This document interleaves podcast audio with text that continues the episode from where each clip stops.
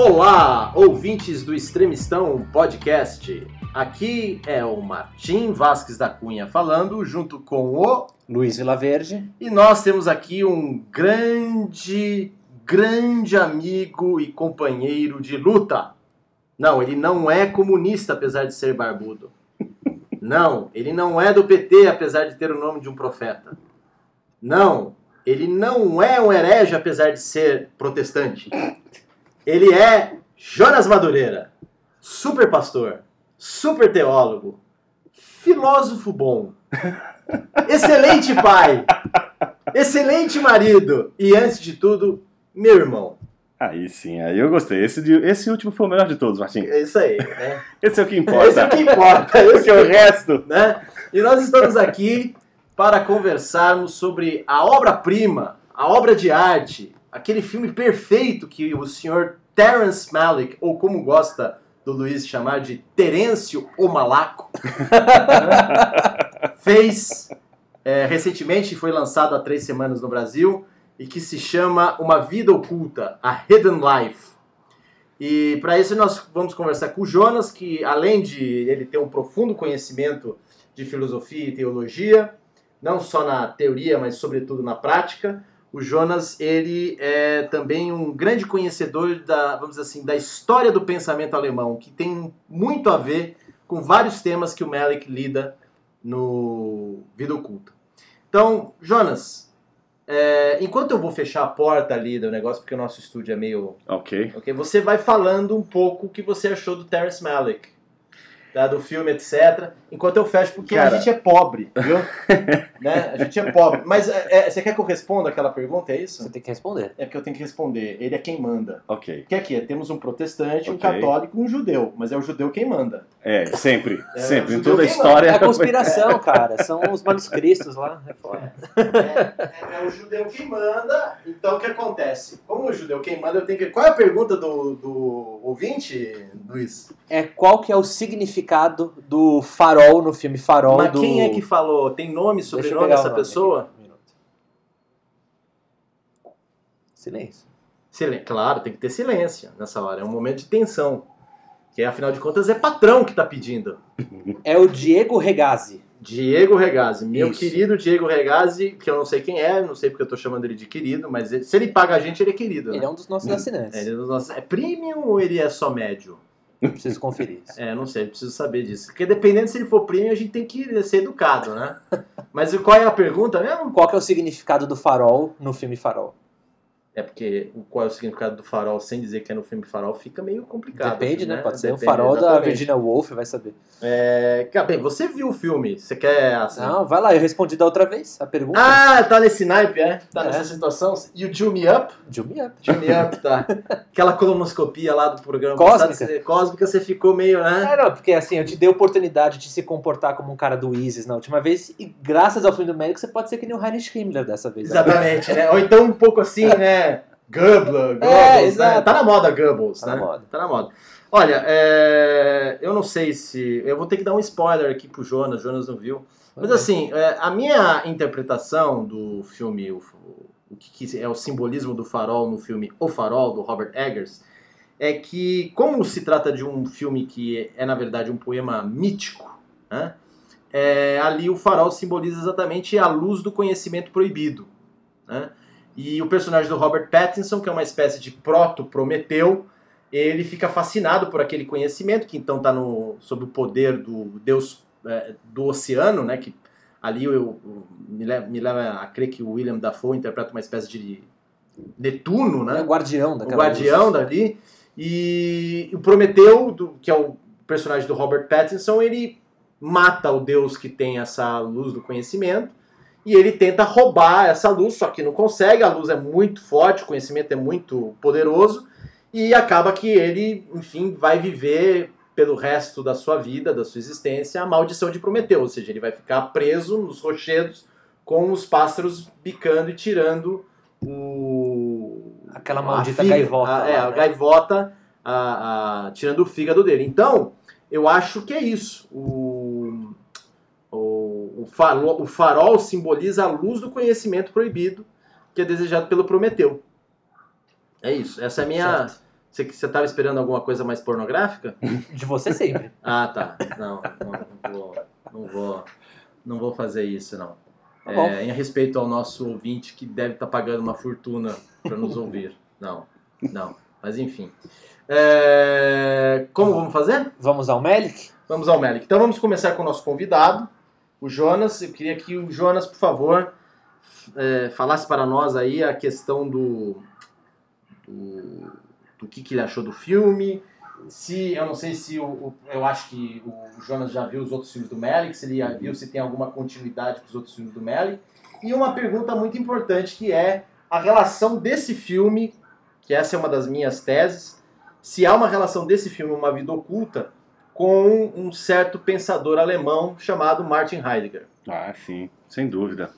Você sabe, cara, que o Malick ele teve uma história aí com, com os textos do Heidegger, né? Diz que ele traduziu. Não, sim, isso eu sei. É, é o tema do meu artigo para o Estadão. Pois é, tem um negócio aí. Não, ele encontrou com o. Heidegger. É isso, isso, isso faz toda a diferença. Ele encontrou. A, diz a lenda que quando. assim, quando. Desculpa aí, interromper, Imagina, manda bala. Mas é, é, diz, o, o- diz a lenda, é uma lenda que corre. Não se sabe se é factualmente isso aconteceu.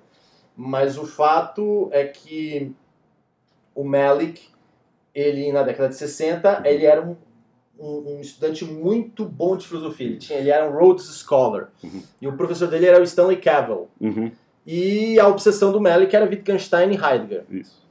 E ele decidiu que o doutorado dele ia ser sobre o Heidegger e ele ia para Oxford, via bolsa da Rhodes Scholar, fazer esse doutorado sob orientação do Gilbert Ryle, Uhum, né, que é o famoso epistemológico, episte- Epistemólogo. epistemólogo inglês, que também, enfim, era especialista em Wittgenstein. Só que o Ryle não... Que nessa época é, o- é É- na Inglaterra impera, né? Era- é- não, e- Escombe, por exemplo. Não, e era na época um superstar, com aquele The Isso. Problem of the Mind. Exato.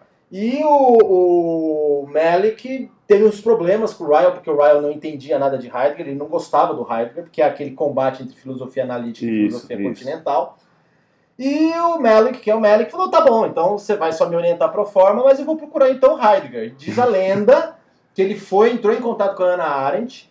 A Ana Arendt, que na época estava meio voltando a amizade com o Heidegger, né? Enfim, Uhum. depois de 30, 40 anos que estavam separados, porque a a Arendt tinha, não tinha aprovado o apoio do Heidegger a- em relação ao nazismo.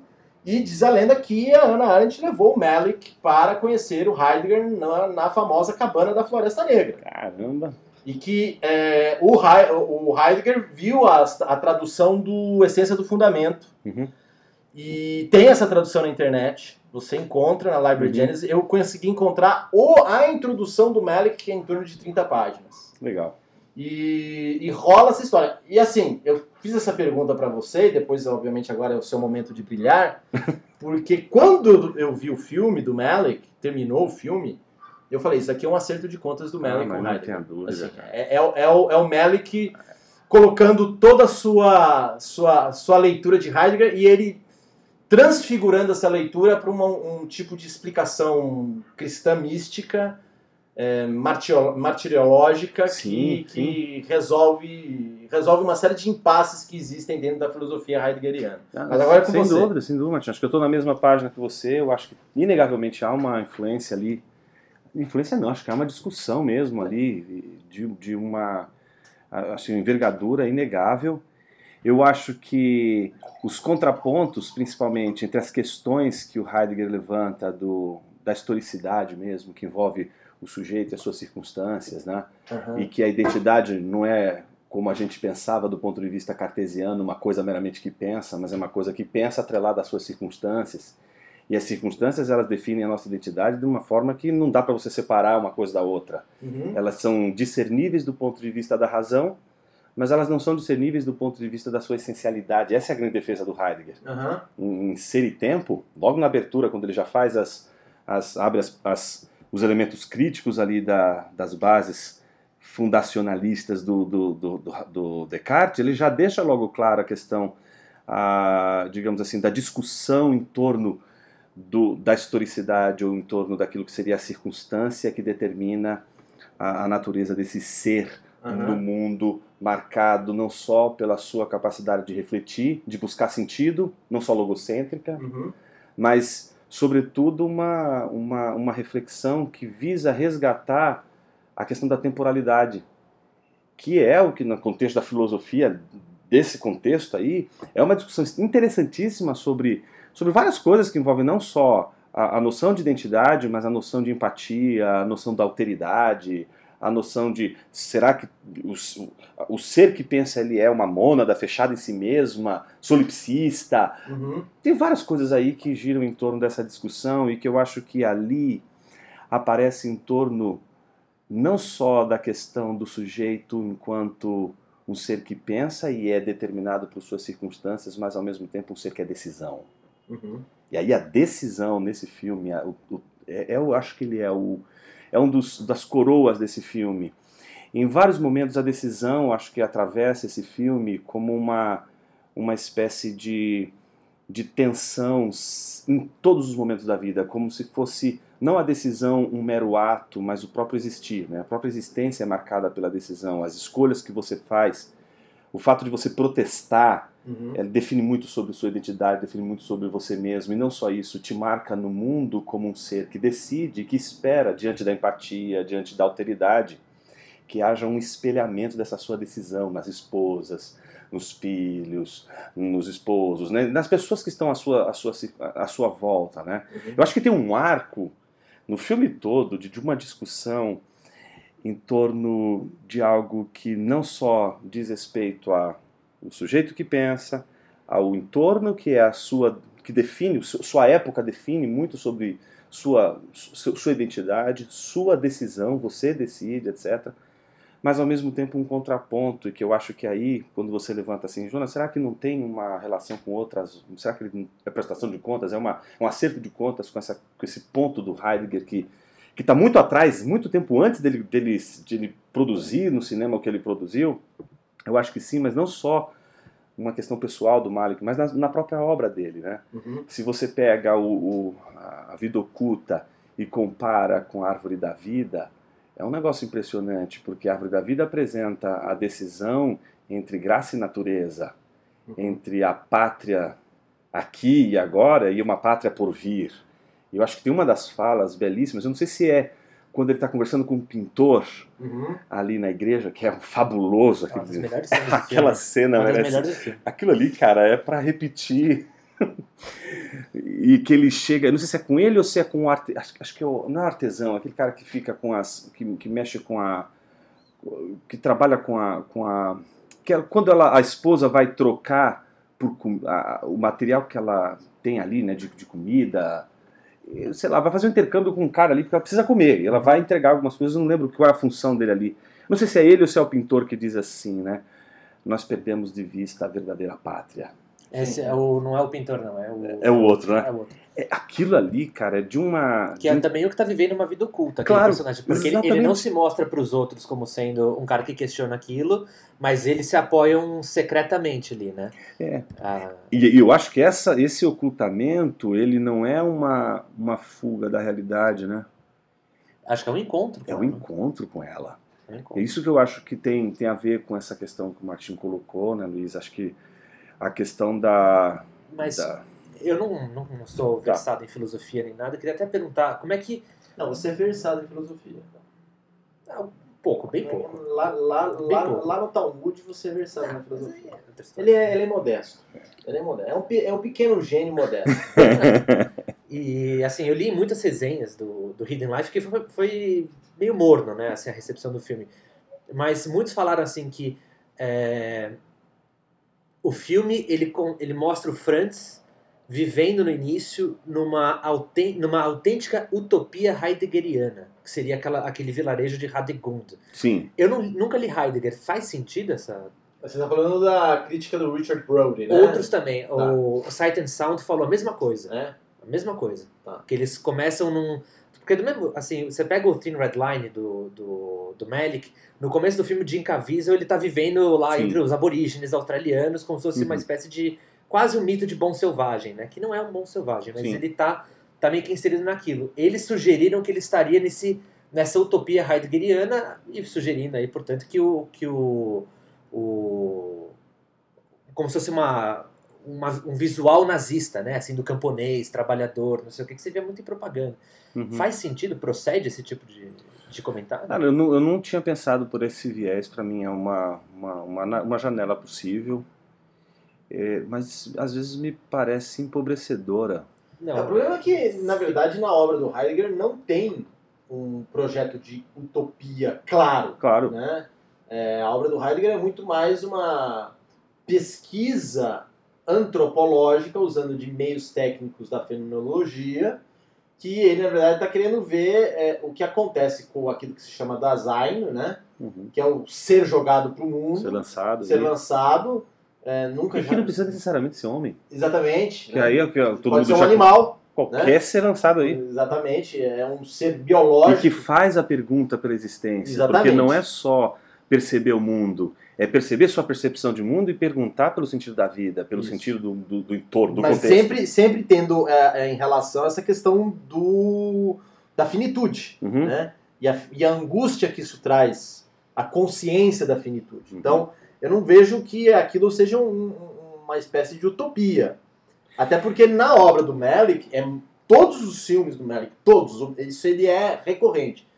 Ele sempre começa com os personagens numa espécie de paraíso que 20 minutos depois da projeção aquilo vai ser destruído. Sim. É, é- Badlands é assim, o Days of Heaven é assim. Eles começam na cidade, o Days of Heaven, aí Richard Gere mata o patrão na Uhum. fábrica. Não, mas aí não, mas Aí- aí, antes de ele matar, eles estão vivendo bem naquela casa. Mais ou menos, porque ele sugere sujeira, poluição, Não, neblina. não, aqui, aqui- não, eles estão vivendo bem naquela casa lá que é meio baseado no Andrew Wyeth. Não, não, não. no bem no início do. do Não, eu sei, quando tem, quando tem, mas aí eles fogem. Aí eles fogem. Eles isso. fogem, trem, Sai do então- jardim do saem Éden. do jardim do Éden, e, aí- e aí eles vão pro, pro Éden, Uhum. e aí eles ficam 40 minutos lá, e aí a, a, a Brooke Allen, né, personagem da Adams. Brooke Adams, ela vai se tornar amante do Sam Shepard, Isso. e aí começa a ter a devastação ali do paraíso, porque o triângulo amoroso Tem até uma praga, né? até uma praga. Inclusive tem a coisa da praga dos gafanhotos, que é aquela cena maravilhosa. que, que eu acho ainda que no Days of Heaven o Malik ainda tá ensaiando que ele ia ser o, o, o Malik.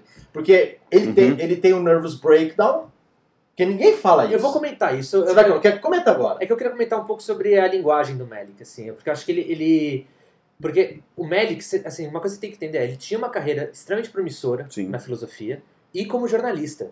Isso ele, também. Ele produziu um artigo para New Yorker que nunca foi publicado Sobre o Che Guevara. sobre o Che Guevara, que depois virou um argumento de roteiro pro Steven Soderbergh, que eu- aí o Melick Não, o abandonou. Malik ia dirigir Ia o filme dirigir. Ele ia dirigir, ele, Ele abandonou dirigir o filme do e Che o Guevara, Soderbergh é. assumiu, né? É. Ele, ele dirigiu e substituiu o, o filme sobre o Che, Isso. que foi posteriormente dirigido pelo Soderbergh, Isso. pelo Novo Mundo. Sim. É, foi, Exato. é, o, o Novo Mundo é o resultado do projeto que ele ia fazer sobre o Che. Isso. E o Melick, assim, ele é muito interessante você ver, porque ele, ele tinha uma carreira promissora, ele tinha o, o, o Grant lá da, da Rhodes. é, ele abandonou tudo para fazer cinema, para virar roteirista. Ele conseguiu um apadrinhamento do Arthur Penn, Uhum. que é o diretor do Bonnie Clyde, que é o filme que deu início à nova Hollywood. Uhum. Acho que é de 67 o filme, o Bonnie Sim. Clyde, né? E aí ele faz o Badlands, que é quase uma reinterpretação da história real do Bonnie Clyde pela história do, do Starkweather, né? E é vamos deixar bem claro que Badlands é superior a Bonnie Clyde. Não, claro, claro. assim, vamos deixar isso bem claro. e é, e é interessante porque o Badlands, ele termina, assim, o que amarra o filme é que ele é um culto à celebridade. Aquela cena que o, que o, o Martin Sheen tá sentado, acho que no avião, na asa do avião, num carro, e olha só pros policiais, olha aqui minha massa de cigarro, olha aqui meu canivete, e todo mundo aplaudindo, não sei o quê. Eu acho que o Melick ficou horrorizado com, com a possibilidade dele virar uma celebridade. Tanto que ele fala sobre isso no Cavaleiro de Copas. O Cavaleiro de Copas termina com um êxodo, né? Não, e no, e no de canção em canção. Também, também. Canção em canção, isso é mais claro do que no Cavaleiro Então, de Cabo. mas é porque do o Tree of Life até o Hidden Life, ele são filmes extremamente pessoais, Uhum. extremamente Todos pessoais. os filmes. Não, sim, mas só que vira quase autobiográfico. Não, mas é assim, vai. Porque assim, o, o Malik, ele faz o Badlands, faz o Days of Heaven. E o Days of. Heaven. de- de- não, e aí, e aí acontece? Quando ele faz o Days of Heaven, ele teve um problema com os dois diretores de fotografia. Um deles era o Nestor Almendros. Porque ele ia filmar pro, pro Truffaut, né? E tava ficando sério. Não, também. tá ficando cego. E foi o Nestor Almendros que conseguiu aquele visual. Sim, Aí ele chamou o Haskell Wexler. isso. E dizem que o Malik ficava, ele começa a experimentar aquela coisa, a técnica de filmagem que posteriormente os atores iriam chamar de Vermeer Yourself, ou seja, o Malik tá, é, o, o Malik tá filmando os atores, ele não necessariamente tem um roteiro, ele sempre vai filmar na hora mágica, e aí ele chega pro, pro sujeito e ele fala assim, ó, dorme aí. Aí o cara dorme, ele filma o cara dormindo, só que ele não sabe que o cara tá dormindo. Ou então ele fala pra mulher, dança aí, aí ela dança, Então, né? E, e aí o, o- o- estourou o orçamento do filme, o Malik tinha muito negativo por causa desse método dele e ficou maluco na hora da edição. Dizem que ele Dois anos. Dois anos, é, foram dois anos editando, e o filme tem uma hora e 90, 35 minutos, é não uma é hora filme- meia por aí. é, filme não, é um- longo. é, não é um filme longo. E ele surtou. Ele absolutamente surtou. Aí diz a lenda, isso está explicado naquela reportagem linda do Peter Biscuit, que ele escreveu para Vanity Fair, Sim. que o Malik foi para Paris. Isso. Ele fugiu, né? Ele fugiu, foi para Paris. É, ele fugiu, ninguém, ninguém soube o que aconteceu. Ele foi com a, com a, primeira, com a primeira esposa dele, Que tem uma história muito engraçada sobre a primeira esposa, que, né? n- que não é a, a esposa de agora. Não, não, não. Mas é é, três, né? É, são três. é. ela produziu Badlands. Sim, a Jill Jakes. E aí, um dos outros produtores deu uma atravessada nela. Falou, você não sabe o que você tá fazendo. O Malik saiu no braço com o cara. Sim. Deu soco nele, não sei o quê. E o Martin Sheen apartou e ele fala assim... Naquele momento eu pensei, nascemos numa nova era, onde os diretores espancam seus produtores. então, É um artigo muito bom que se chama Badlands, uma história oral, que saiu no Vanity Fair. sim, sim, não. Muito é- é- foi o Peter Biscuit, né? Que fez. Não, não foi, Não foi? não foi. Não foi quem foi. foi? Agora não lembro, mas ele. Eu me lembro que saiu na. Acho que na Vanity Fair. É, enfim, e o Martin Sheen falando isso, né? Ele, É. ele ficando muito perturbado com o ato de violência do Terrence Malick contra o produtor. Mas aí o que ele foi pra Paris. Lá em Paris, ele, ele, ele inventou que ele tinha que escrever uma peça teatral ba- baseada no Yojimbo do Akira Kurosawa. É, um- quis refilmar um filme do Mizoguchi. Tem a história do que que virou o Árvore da E aí Vida tem, aí tem a história do que que virou Árvore da Vida e o Voyage of Time. também. né? E ele ficou 20 anos e todo mundo, ó, quando o Malik vai voltar, vai voltar e 20 anos e nada. E Uhum. ninguém não dando entrevista, não tirando foto. Até que chegou um cara, que eu acho que foi o mesmo Grant, que bancou o Badlands. É, Grant Hill, se eu não me engano. Eu acho que Eu é. acho que é o Grant Hill. E ele falou, porra, como é que eu vou chamar o Terrence Malick de volta? Eu, eu preciso, a gente precisa trazer o Terrence Malick de volta. Ligou pro Terrence Malick e o Terrence Malick na época tava precisando de grana Uhum. né? A grana acabou, né? É, e falou, ok, vou aceitar o trabalho. Ah, o que, que você vai. O que, que você quer dirigir? Aí o louco do Melick entrega o livro do Thin Red Line do James Jones. Falou, ah, eu quero fazer esse filme. Eu quero, porra, filme de guerra justo agora, vai sair caro pra burro. Não, eu vou arrumar. Aí, quando o Grant Hill começou a falar que o Terrence Malick ia dirigir um filme de guerra, todos os atores da Hollywood famosa, Travolta, Clooney, eles começaram a falar, fazer o seguinte: é, eu quero trabalhar com o Terrence Malick. E isso deu. Assim, trabalhar com o Terrence Malick pelo salário do sindicato. E isso começou a criar um clima na, na produção. E aí todo mundo queria participar do filme. E o Malick começou a bolar o roteiro, estruturar a produção. Só que aí aconteceu a coisa mais louca, que ele levou ao extremo o método dele, porque agora ele tinha uma estrutura que ele não teve nos filmes anteriores, para ele criar esse método. Então ele chegava pro Travolta, ficava sete semanas com o Travolta, e aí o Travolta foi ver a versão final, ele só ficou dois minutos. Né? Ele vai filmando, e vai vendo, vai vendo o que vai dar. O Mickey Rourke foi cortado do Mickey filme. Rourke foi cortado. E aí tem, né, a, a- no Thin Red Line, ele pegou tudo aquilo e ele foi, foi criando um novo método de edição, que ele foi aperfeiçoando no Thin Red Line, no Novo Mundo, e chegou no ápice no Árvore da Vida. Sim. No Árvore da Vida tem uma história que foi me contada pelo Braulio Mantovani, que não tem nenhum problema em contar isso, porque é uma história muito divertida. Acho que eu contei essa história pra você, não contei? Acho que não. Quem, um dos editores do Árvore da Vida foi um brasileiro, que é o Daniel Rezende, que também é o cara que editou o Tropa de Elite. Eu conheci ele enquanto ele montava o, o Árvore da Vida. Ele, ele te contou a história? Ele me contou que ele, ele recebia pedaços do filme pra montar. É, mas você sabe como ele, ele conseguiu chegar nos créditos finais? Porque assim, você tem 10 não, Isso caras. não, isso não, porque tá durante o processo. Então, você tem 10 caras montando os filmes do Malick. Ele É. contrata 10 montadores. É. Aí, aquele que ele gostar mais da versão, ele coloca no crédito. Tanto é que você vai ver no Árvore da Vida, tem 5 créditos Sim. de montador. Sim. E aí o Daniel Rezende lá, ele recebia lá o- o- o- os pedaços dos filmes e ficava puto da vida porque não tinha roteiro pra seguir. Porque, pô, como é que eu vou botar cena A, cena C, cena Sim. E dizem que chegava um determinado horário lá do dia, o Melick aparecia na corredorzinho do estúdio Hum. e ele não entrava na sala. Você só via o Melick assim na, na fresta da porta. Aí o Daniel Rezende falou assim: porra, só tem uma maneira de eu convencer o Melick que eu sou bom, que é eu vou exibir o momento mais impactante da minha edição na hora que ele tá, vai surgir. Aí o ele viu que o Melick ia surgir, tá lá o Melick olhando, ele bota ali uma cena assim, foda, né? Deve ter sido aquela cena dos dinossauros, sei Aham. lá. E aí o Melick parou, abriu a porta e começou a montar junto com ele. Você imagina isso? O Braulio falou que ele tava tremendo. Porque o Terence Malick pegou e começou a montar um negócio na frente dele. Assim, faz assim, gostei disso. tal. E aí ele entrou como montador. Caramba. Detalhe, o time do Árvore da Vida foi indicado para Oscar de melhor edição. Sim. né? E, e aí ele foi colocando esse tipo de método que ele vai no Thin Red Line, no Novo Mundo, no Árvore da Vida, e ele vai levar o extremo no To the Wonder, o Knights of Cups, é, Caveira de Copas, e o Song to Song. Eu acho, por exemplo, que o Vida Oculta, não é que ele deve ter sido um filme fácil de montar, mas ele tem um ritmo mais contemplativo que os outros filmes. Ele seguiu o roteiro. É, ali ele tem. seguiu o roteiro. Ele seguiu o roteiro. Ele seguiu o roteiro, mas é um ritmo mais contemplativo. Teve momentos assim no Vida Oculta que eu realmente achei que ele, ele estava emulando o Tarkovsky. Assim. Então, ah, aí só pra pra voltar sobre a linguagem, assim, eu acho que o o Badlands ele dialoga com, com Arthur Penn e o, o Days of Heaven, eu acho que ele começa a dialogar com o cineasta que é a principal referência do Melick, que é o Murnau. Mas, Sim, a gente tem que Porque- falar do Murnau. É. porque Murnau o- é. Assim, o ah, Luiz, o, o, o Cinzas do Paraíso, ele é quase que um remake de um filme do Murnau que se chama O Pão de Cada Dia, Sim. City Girl, né?